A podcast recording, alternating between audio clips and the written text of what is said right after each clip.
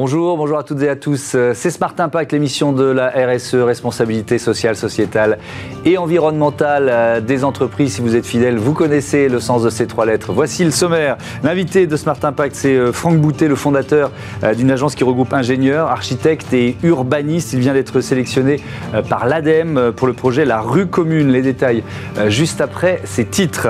Notre débat, il portera sur la lutte contre l'illettrisme en entreprise avec une opération lancée par l'association euh, Bleu, Blanc, Zèbre et par AG2R La Mondiale. Et puis euh, dans Smart Ideas, on va découvrir ensemble euh, WorkLife qui veut booster l'accès des entreprises et de leurs salariés au forfait mobilité durable. Voilà pour les titres, c'est parti, c'est Smart Impact.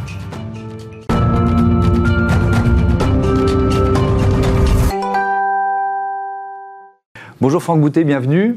Bonjour. Vous avez euh, créé euh, l'agence de consultants qui porte votre nom en, 2007. Et j'ai relevé ça en préparant l'émission. Votre ambition, c'est d'être climato-actif.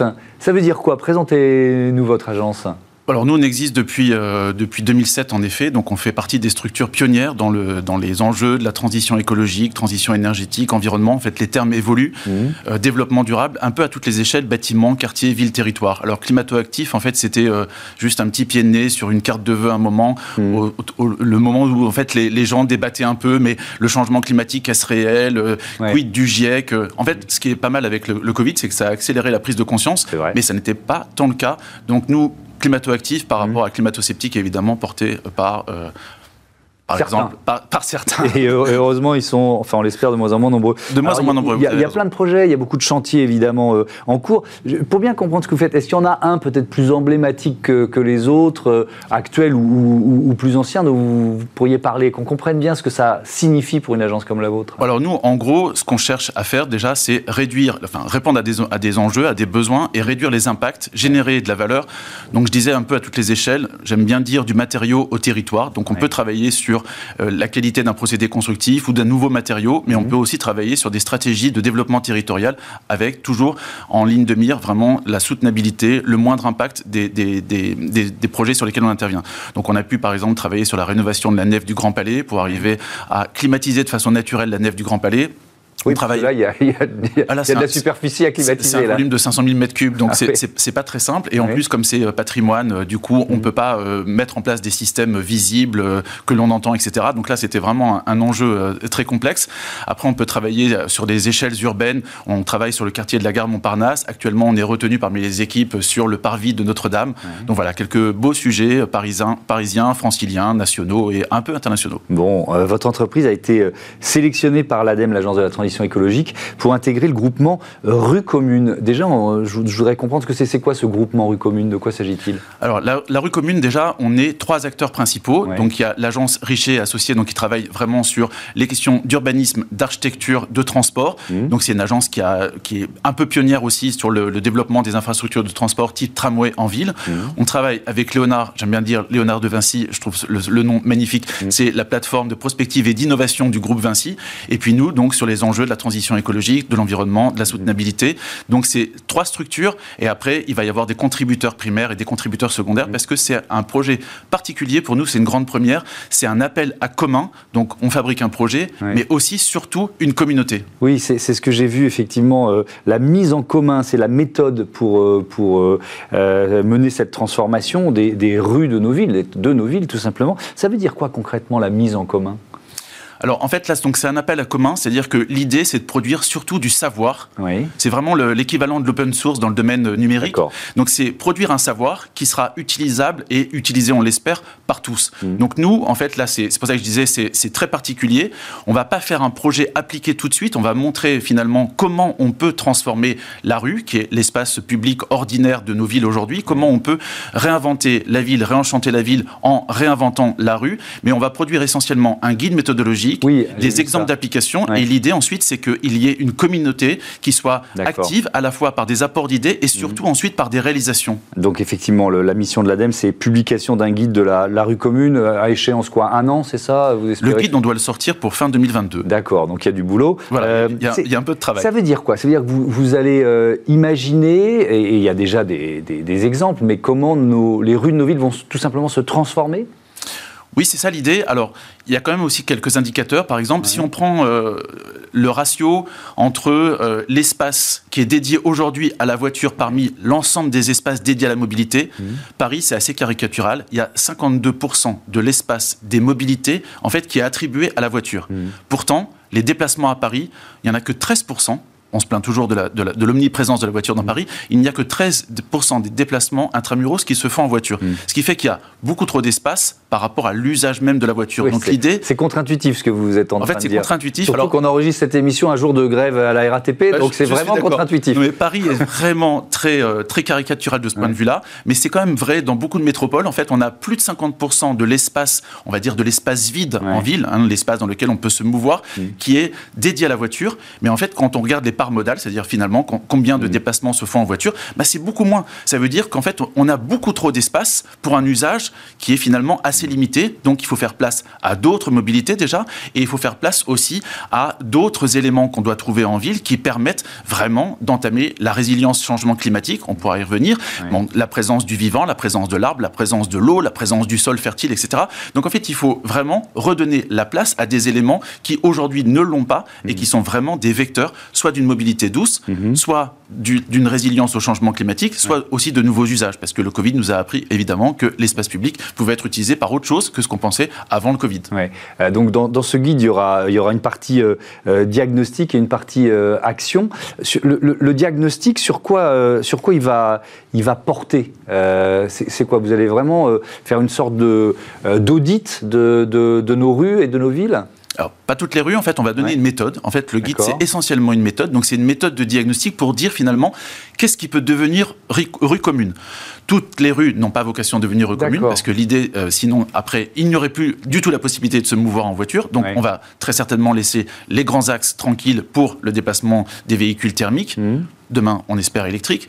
Par contre, c'est vraiment d'identifier les, euh, les leviers, en fait, ou en tout cas les caractéristiques essentielles déjà qui permettent à une rue ordinaire aujourd'hui de devenir potentiellement rue commune demain.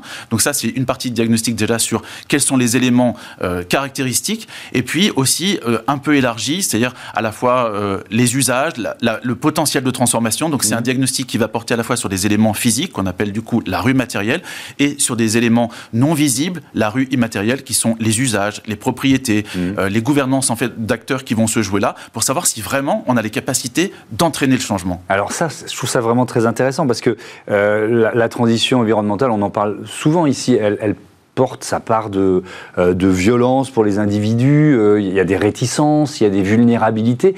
L'idée, c'est quoi? C'est de proposer des clés pour les anticiper, pour, pour les, les atténuer? Oui, puis dans l'idée du commun et donc de la communauté, c'est aussi que les acteurs vont s'emparer de leur rue pour la transformer en rue commune. Mmh. Donc c'est un projet collectif, c'est un projet euh, de commun. Mmh. Donc l'idée c'est pas d'imposer une vision euh, descendante en disant c'est ça qu'on veut faire, euh, c'est ça le nouveau plan de déplacement, mmh. on veut on veut transformer votre rue et vous ne pourrez plus circuler, etc.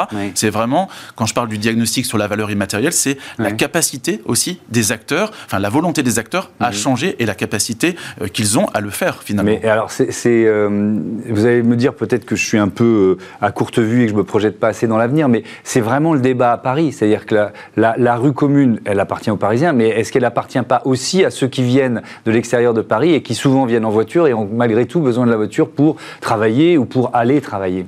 C'est pour ça qu'il ne faut pas avoir une vision idéologique. Il faut évidemment laisser la place à la voiture pour certains usages. On voit bien dans Paris intramuros, 13% des déplacements. Ça veut dire que de Paris à Paris, c'est pas la peine de se déplacer en voiture. Enfin, il y, a un déplacement sur huit qui se fait en voiture. Mm. Il faut savoir aussi parce que on, a tendance à, ne pas le voir finalement. Euh, je reprends toujours l'exemple de Paris parce que c'est vraiment la caricature.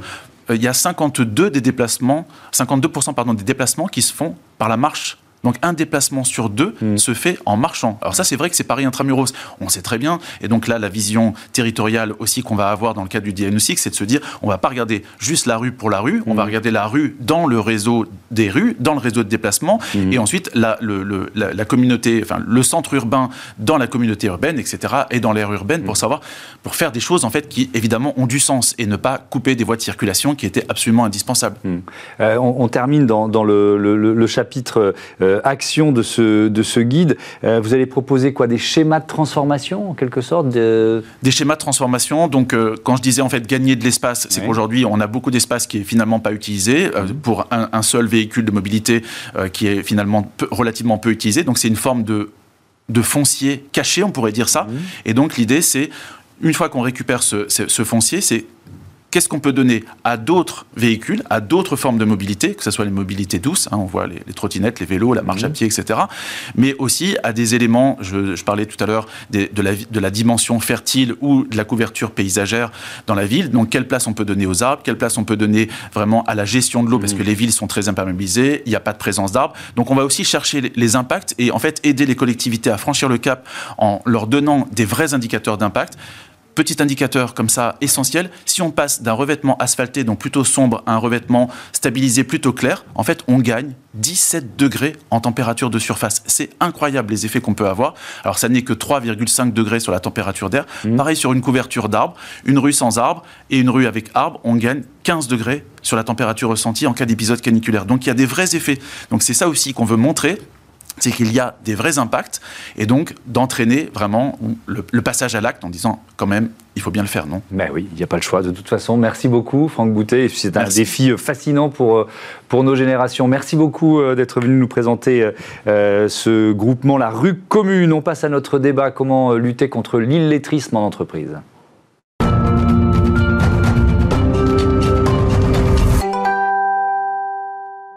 Et pour ce débat, euh, j'accueille tout de suite euh, Tatiana Mariotto. Bonjour, bienvenue. Vous êtes euh, chargée de projet coopératif dans l'association Bleu, Blanc, Zèbre. À vos côtés, Louis-Médéric Vaujour. Bonjour. Bonjour. Bienvenue, directeur des activités sociales chez AG2R, la, mondiale. On va parler donc d'illettrisme. Quelques, quelques chiffres pour commencer.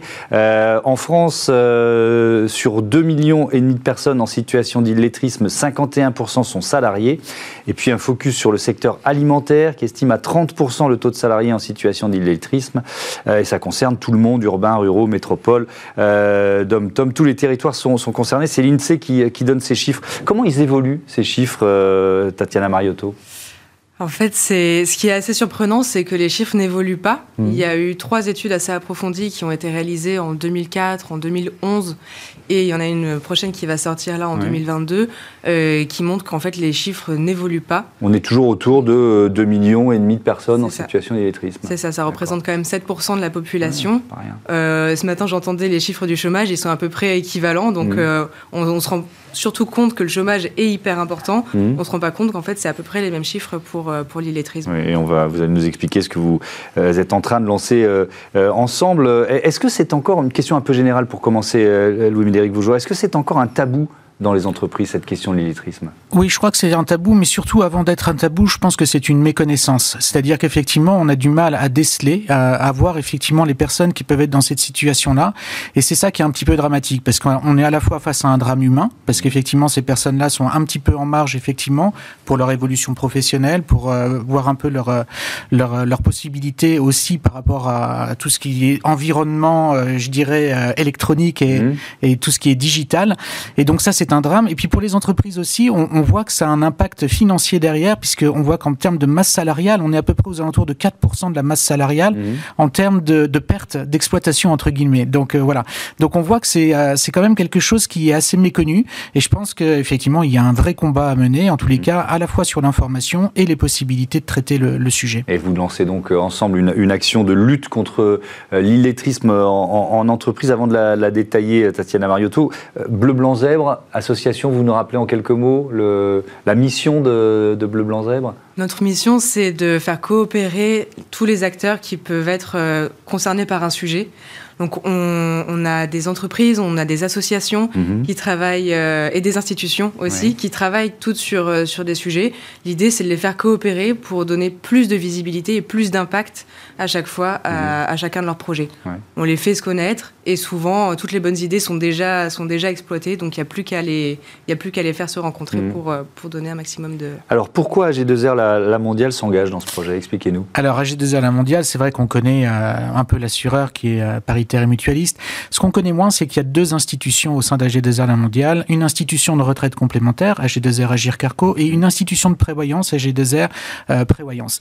Et ces deux institutions, en fait, ce qui différencie d'un assureur classique, c'est qu'elles ont une action sociale, donc elles ont une dotation finalement pour aider et rentrer dans un champ d'action justement pour les personnes qui sont les plus à la fois défavorisées ou éloignées. Et alors ce qui nous a intéressé là-dessus, c'est que chez AG2R, on assure plus de 110 euh, branches euh, professionnelles et notamment la branche de l'alimentaire. Et quand Vous on êtes regarde... un acteur majeur de, du, du, secteur alimentaire. Absolument. Et quand on regarde effectivement euh, sur le sujet de l'illettrisme, on voit que la majorité des personnes, enfin c'est à peu près 30% je crois dans les derniers chiffres, que je donnais tout à l'heure. sont dans le secteur de l'alimentaire. Et donc on s'est dit, il y a vraiment quelque chose à faire pour les branches professionnelles qu'on assure et c'est pour ça qu'on a créé en fait ce partenariat avec Bleu Blanc Zèbre justement pour identifier et trouver les solutions adaptées. Hein. C'est quoi l'ambition de cette, de cette opération, Tatiana? Il y en a plusieurs. On, aimerait déjà permettre aux personnes qui sont concernées de sortir de cette situation d'illettrisme, mhm.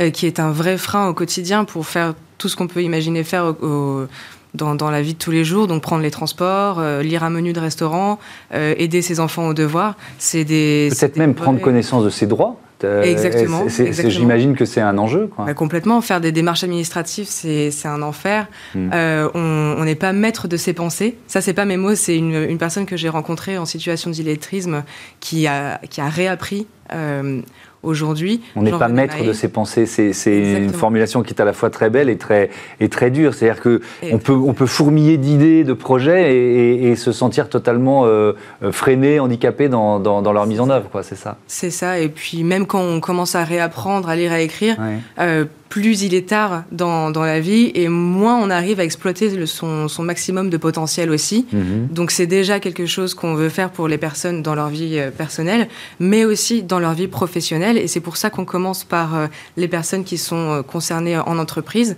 parce que c'est aussi un vrai frein pour évoluer dans sa carrière. Mhm. On doit se reposer beaucoup sur, sur ses collègues. On, on, prend plus de risques aussi au quotidien. Il y a des informations qu'on ne comprend pas, des consignes de sécurité qu'on n'est pas en mesure de comprendre. Mhm. Euh, et, en effet, c'est pour toutes ces raisons que c'est hyper important. Louis Médéric Beaujour, concrètement, qu'est-ce qui, euh, qu'est-ce qui se met en œuvre là? Comme action, comme type d'action Alors, dans les types d'action, déjà, la première chose, c'est de recenser un peu tout ce qui existe. Le but, c'est pas de réinventer effectivement les solutions qu'on peut avoir.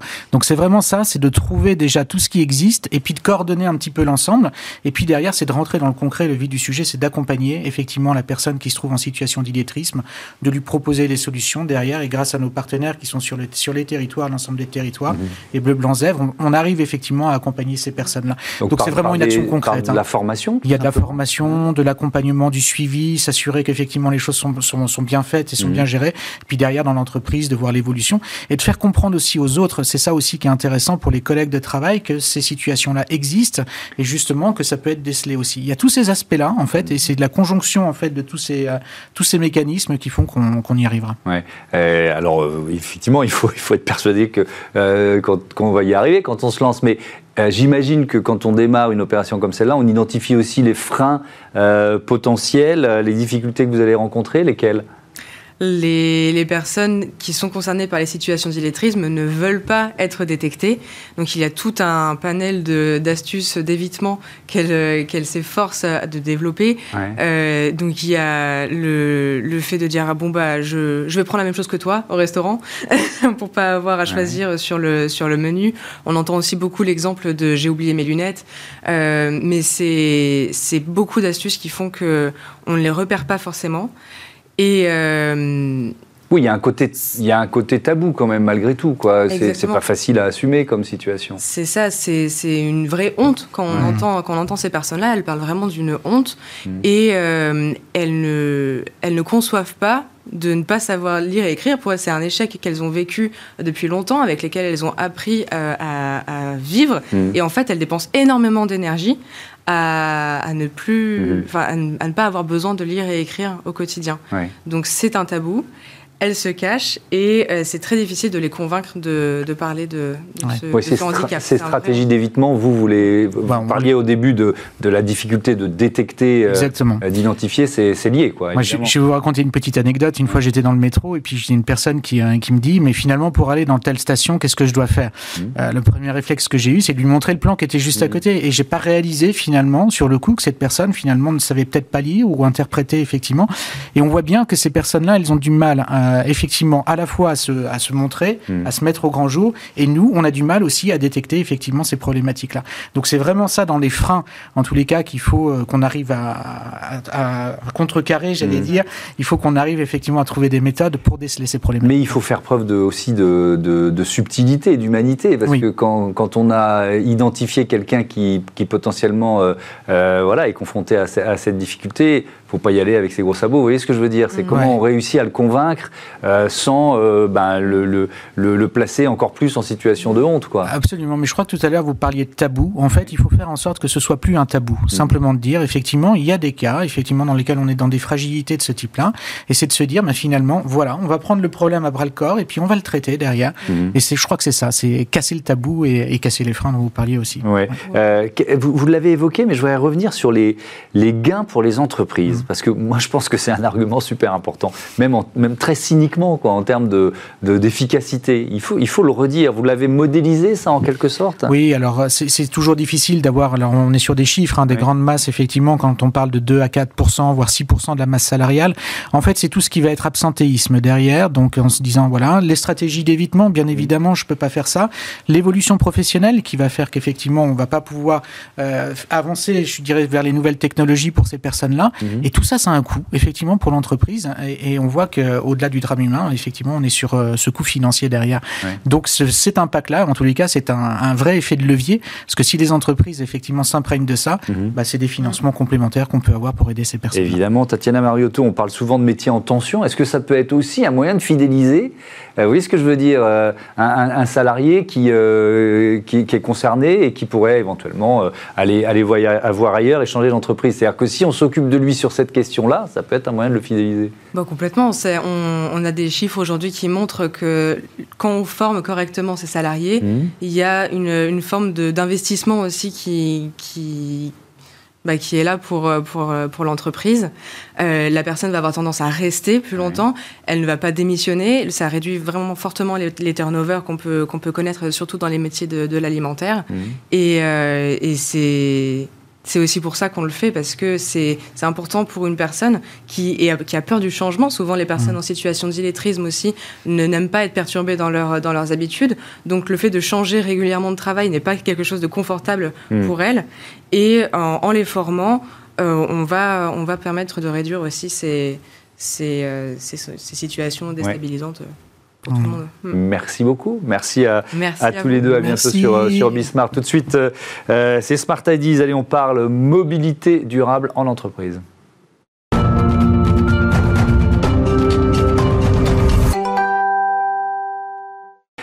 Smart Ideas avec Benjamin Suchard qui est le fondateur de WorkLife. Bonjour, bienvenue à vous. C'est quoi WorkLife? Expliquez-moi. Bonjour Thomas WorkLife, c'est une app et une carte de paiement pour gérer, animer et financer l'ensemble des avantages sociaux des entreprises. Mhm. Donc elles vont euh, regrouper par exemple les titres restaurants, euh, le financement de services à la personne, mhm. l'indemnité télétravail ou le forfait mobilité durable qui a le vent en poupe aujourd'hui. Oui, on, va évidemment euh, euh, en parler longuement de ce forfait euh, mobilité durable. C'est un outil qui est à la fois à destination des, salariés, évidemment, mais vos clients, vos clients sont les entreprises, c'est ça? Exactement. Vous savez, toutes ces entreprises ont du mal à valoriser hmm. leur politique sociale parce que quand elles mettent en place des avantages sociaux, souvent les salariés sont un petit peu perdus. Il y en a tellement qu'ils ne savent pas exactement ce qu'ils ont et que finalement l'impact stratégique pour pouvoir attirer, pour pouvoir fidéliser mhm. euh, des collaborateurs se trouve un petit peu perdu. Et donc là,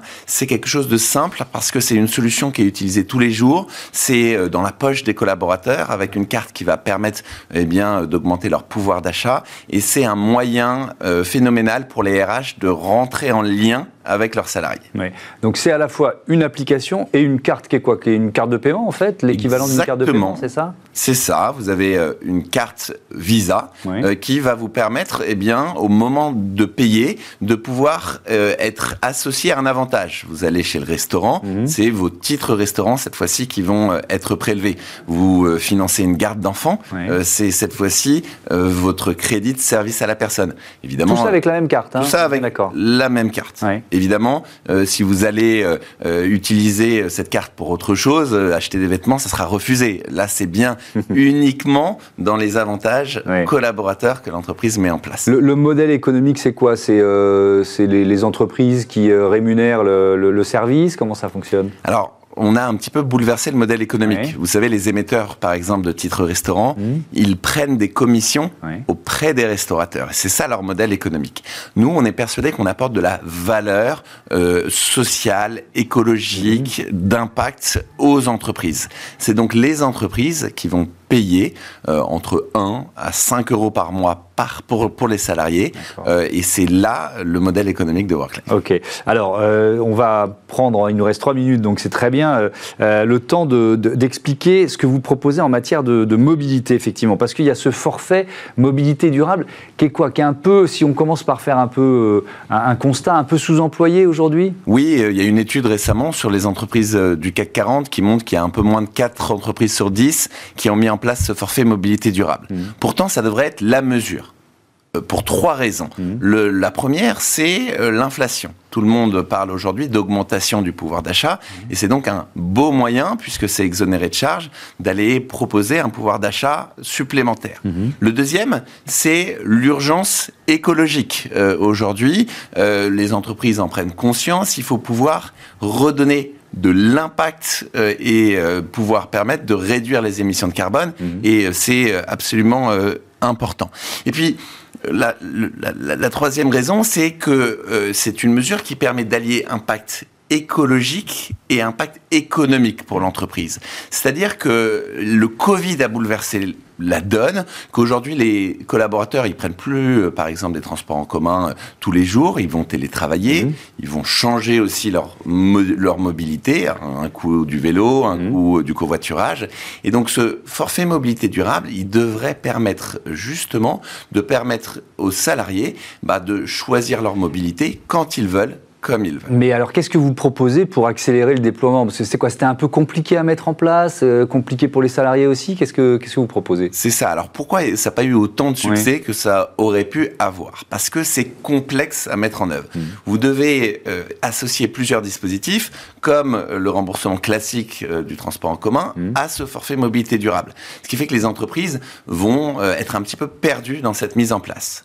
ce que nous, euh, chez WorkLife, on va proposer, c'est de mettre sur une carte de paiement mhm. l'ensemble des dispositifs de mobilité pour que le collaborateur y puisse choisir, devenir acteur de sa mobilité et utiliser sa carte de paiement, par exemple, pour payer son abonnement de transport, avec une répartition de la part employeur 50% et de la part entreprise au moment du paiement. Mhm. Il n'a plus à transmettre de justificatif à l'entreprise et surtout, il peut aller vers des mobilités plus douces, mhm. acheter un vélo, utiliser une solution d'autopartage et donc euh, finalement simplifier considérablement la mise en place du dispositif. Oui, on parlait très vite de métiers en tension. Évidemment, tout ce que vous proposez, c'est aussi un moyen de fidéliser des, salariés.